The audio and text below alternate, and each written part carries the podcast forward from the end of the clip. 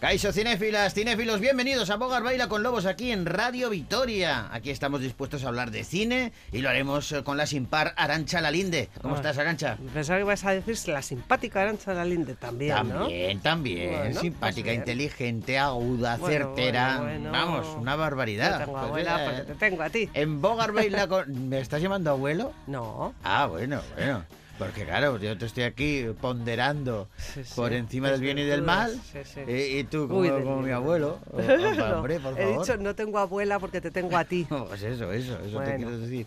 Oye, tú tienes, vamos a ver, tú y yo hemos en el programa, jo, pues ya son muchos años, y entonces a veces ha habido que improvisar, a veces ha habido que eh, seguirle la corriente a algún invitado o invitada, pero alguna vez en el cine, esto a veces hay actores que se pasan de listos.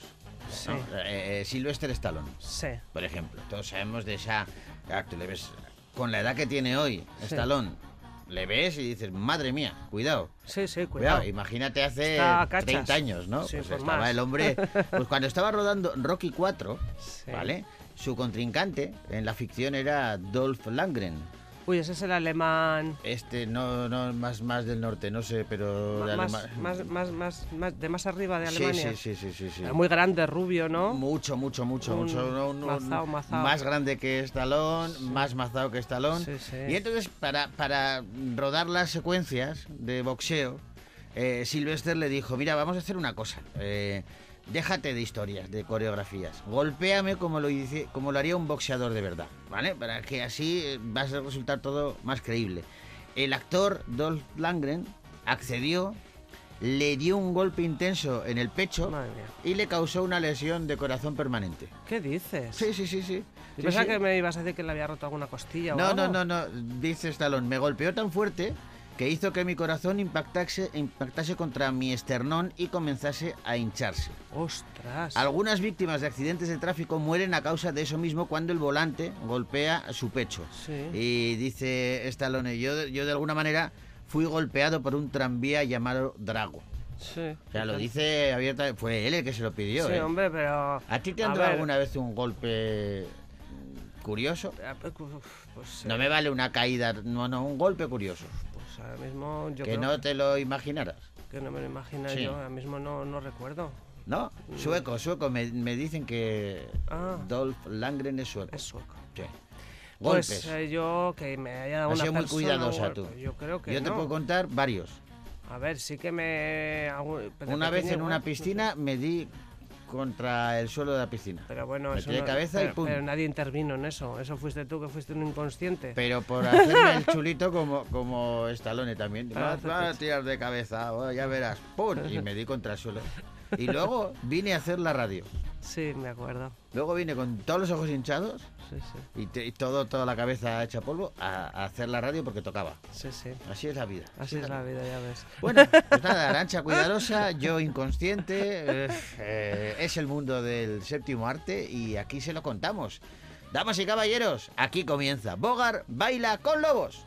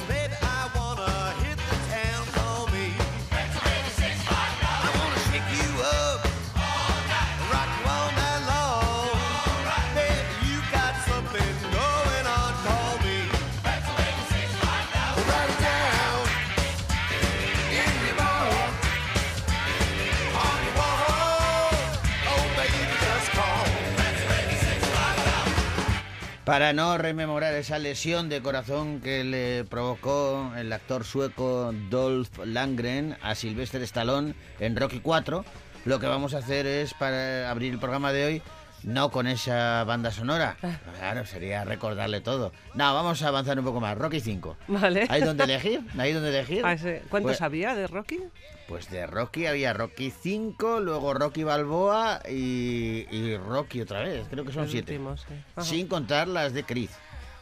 ¿Eh? Ah, sí. en las que cierto, sale, eh, sí. dice, eh, las de Chris en la que sale. Rocky, Es verdad. que son tres más.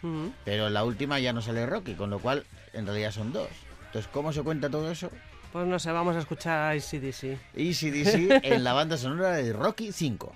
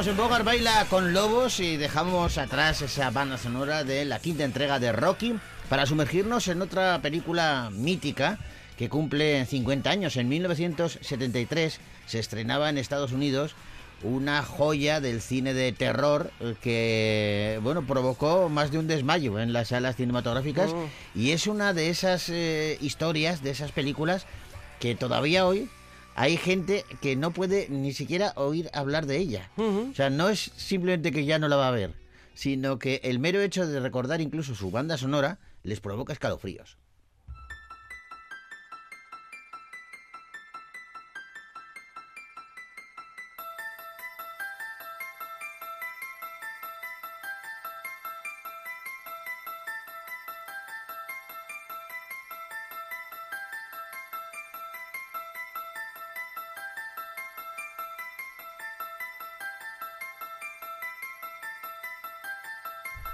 Tubular Bells, eh, esa pieza mítica de Mike Oldfield, que escuchó eh, el director William Friedkin y dijo, yo quiero tener esta música en mi película. Ujú. Y la- el, el giro dramático de los acontecimientos fue tremendo, porque claro, yo me imagino que Mike Oldfield no se imaginó nunca que su pieza iba a servir para eh, envolver una historia de terror como la del exorcista.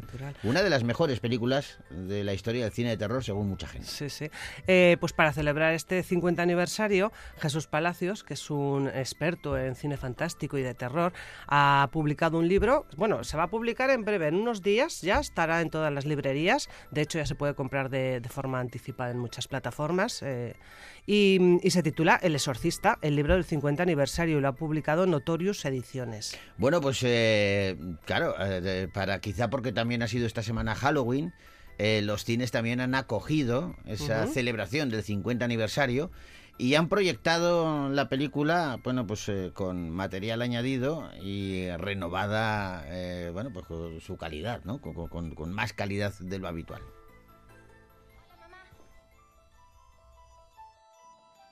Mi cama se movía.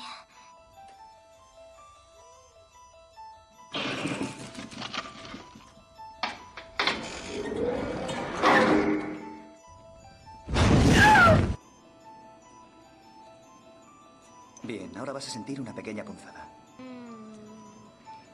Las mentiras que dice es por la enfermedad. ¿Mentiras? Sí, como que su cama se mueve y esas cosas. Estás dormida.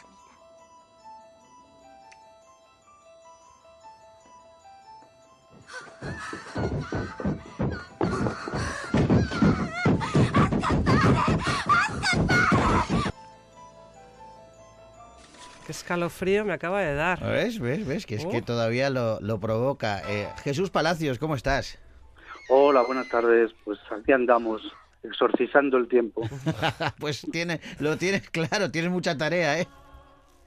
Se hace lo que se puede, lo que le dejan a uno. Oye, ¿cómo te metes en, eh, en esta historia del exorcista? Eh, 50 aniversario. eh, claro, es- esta es una de esas películas que tiene mucha historia detrás. Bueno, sí, efectivamente, El Exorcista, como, como bien decís, es la, quizá incluso sea la película de terror más famosa de la historia del cine y además está, bueno, considerada una gran película tanto dentro del género como incluso fuera de este, ¿no? Entonces, bueno, pues cuando en su momento eh, Guillermo Balmori, el editor de Notorious, pensó en alguien para, para mm, abordar el 50 aniversario de la película en su colección de cine, pues me llamó porque sabe que obviamente tengo una gran afinidad con, con el género y con la película en concreto de la que ya había escrito en otras ocasiones en distintos libros, en Satán en Hollywood, en Hollywood Maldito, etcétera, por lo que se puede decir que me meto porque ya estaba bastante familiarizado también con todo este asunto de los exorcismos, posesiones y demás hierbas que aparecen en la película de Friedkin. Quizá lo más terrible de, de esta película es que eh, aseguran eh, que hay mucha dosis de realidad. De hecho, el padre William O'Malley les dijo a sus alumnos que prácticamente el 80% de todo lo que ocurría en la película era cierto y que eh, él decía que las únicas diferencias habían sido de bueno pues que en la vida real era un muchacho y no una chica quien estaba poseído que la posesión no se produ- produjo en Georgetown sino en las afueras de la ciudad de Maryland y que el color del vómito no era verde todo lo demás era cierto Madre mía. Bueno, sí, se supone que obviamente eh, Friedkin y el novelista, que es muy importante en este caso, la, la idea original parte de William Peter Blatty, que fue también productor de la película y guionista de la misma, y que, bueno, pues era un, un escritor obsesionado por, por el tema eh, como buen católico que era, y se inspiró eh, en un caso teóricamente real que había sido recogido por la prensa en 1940 y que, como bien decías, pues que el protagonista no era una niña, sino un chico. Se cambiaron, pues, los, obviamente, el sexo, los nombres y muchos detalles para no afectar eh, de ninguna manera pues a, esta persona que todavía en la época en que se hizo la película eh, estaba viva y bueno pues a toda la familia y todos los personajes reales digamos que habían tenido relación con, con aquel caso caso real en la medida naturalmente en la que estemos dispuestos a creer en, este digamos que reportaje periodístico y en la palabra obviamente de una serie de testigos entre ellos pues varios sacerdotes eh, con los que contactaron los propios William Peter Blatty y Friedkin a la hora tanto de escribir la novela como de hacer la película.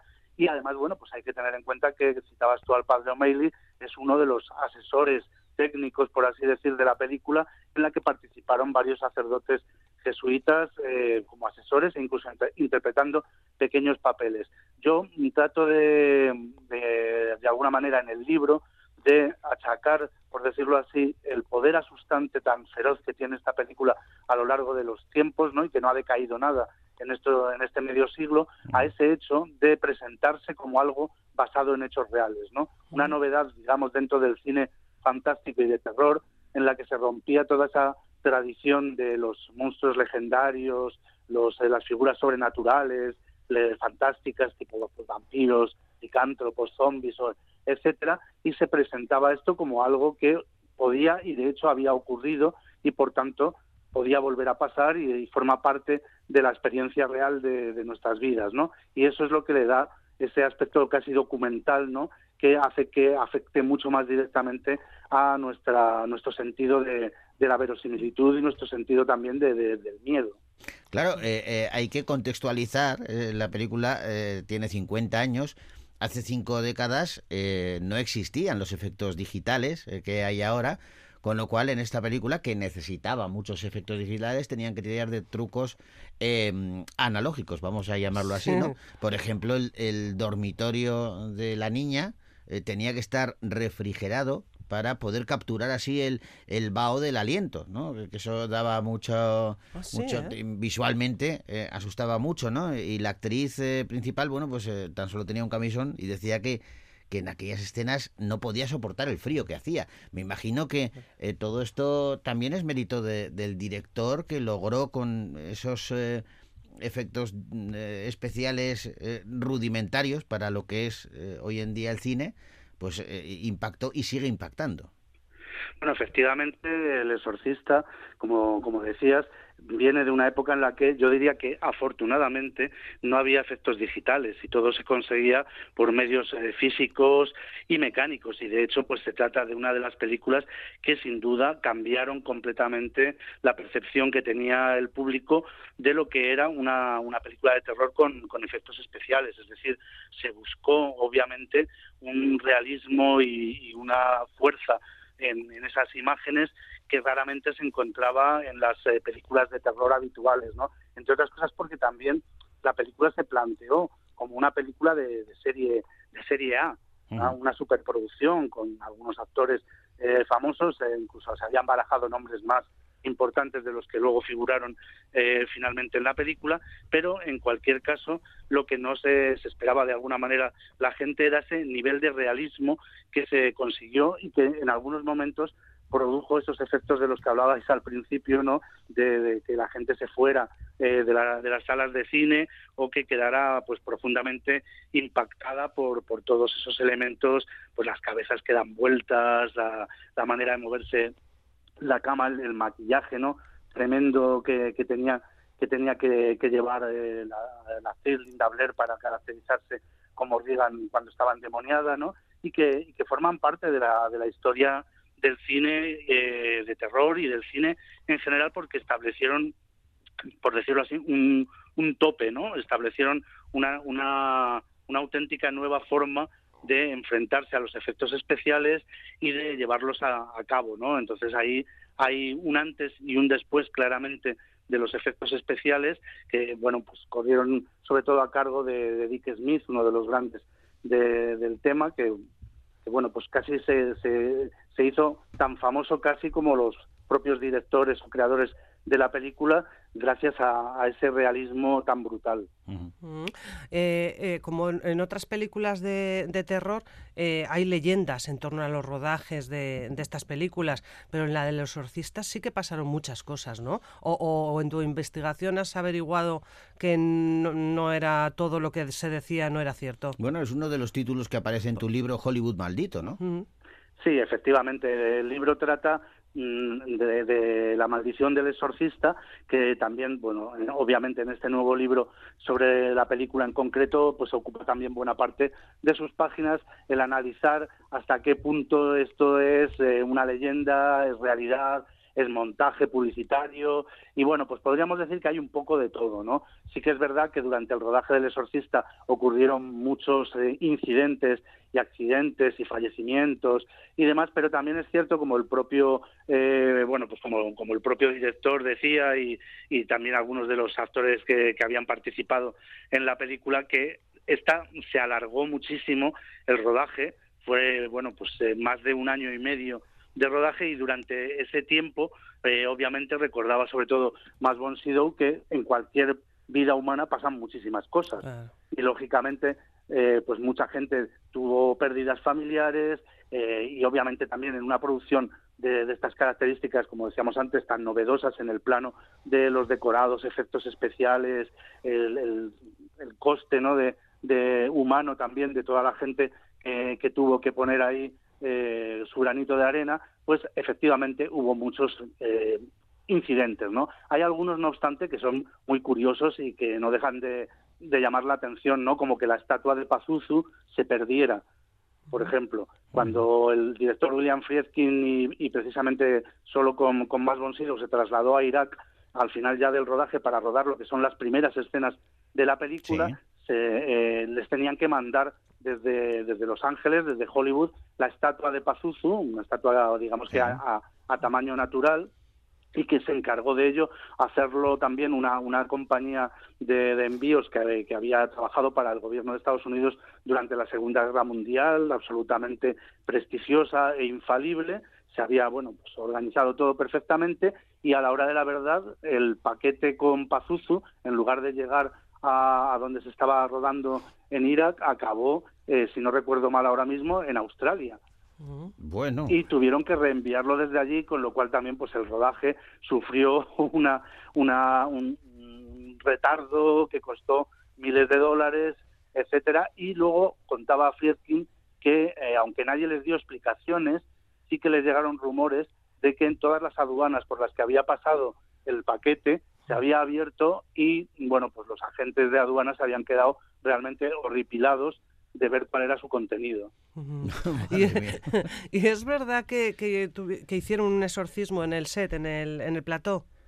Sí, no se trata de lo que es un exorcismo en sentido estricto, ¿no? Como por ejemplo el que se lleva a cabo en la película, porque para eso hace falta toda una serie de permisos eh, del episcopado, incluso a veces de, del Vaticano, pero bueno, siempre del episcopado local, etcétera. Lo que se hizo fue un exorcismo menor, que es un poco pues lo que nos hacen a todos, bueno, todos los que estamos bautizados en la Iglesia Católica al bautizarnos, o cuando haces la, primera comunión, o muchas otras eh, ceremonias, incluso en las bodas, etcétera, que bueno, pues fue un poco el limpiar de malas influencias eh, el set, el plató y, y, y de esa manera, sobre todo yo creo que también tranquilizar un poco a algunos de los actores y de los técnicos que participaban en la película y que a lo mejor estaban un poco demasiado sensibles. Pero sí, efectivamente, como os decía antes, el propio autor de- del libro y productor, William Peter Blatty, era católico y aunque William Friedkin siempre se mantuvo dentro de un, digamos, eh, agnosticismo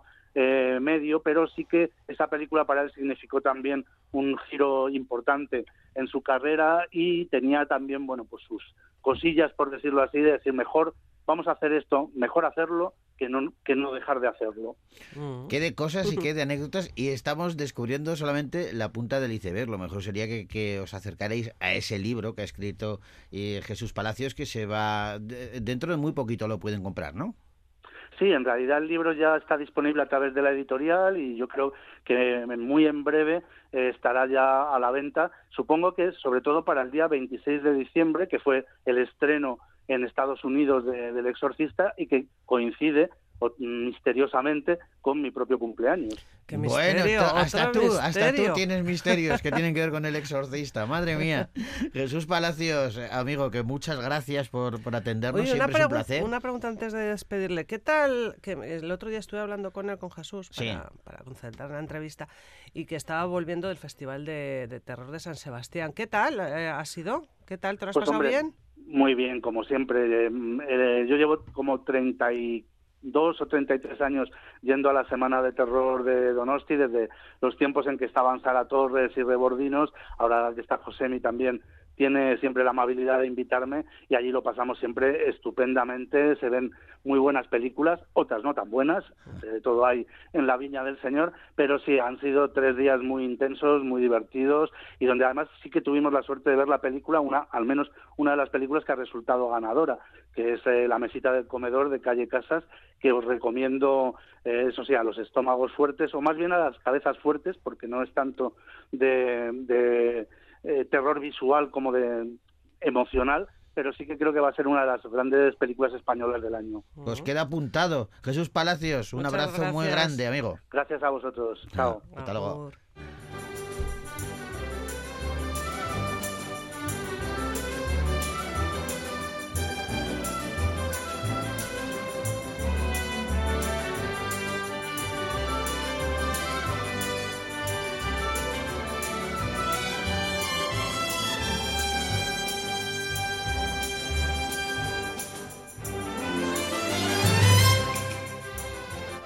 Pues tenemos que despedirnos mañana más. Mañana volvemos eh, con los estrenos eh, que han llegado a las pantallas Gasteiztarras. Ahora os dejamos con la banda sonora de Wakanda Forever que interpreta a Marae.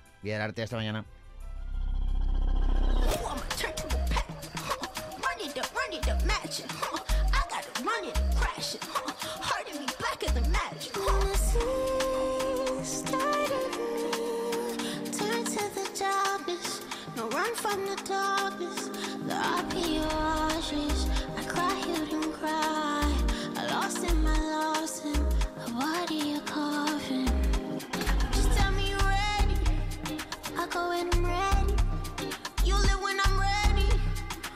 We're here.